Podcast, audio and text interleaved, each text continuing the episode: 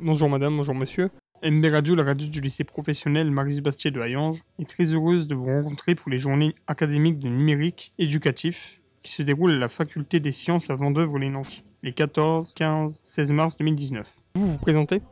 Donc euh, moi je m'appelle Flavie Pavoz et je suis en bac pro en seconde CVI, commerce, vente, accueil indifférencié, notamment pour choisir mon bac euh, pour les trois ans à venir.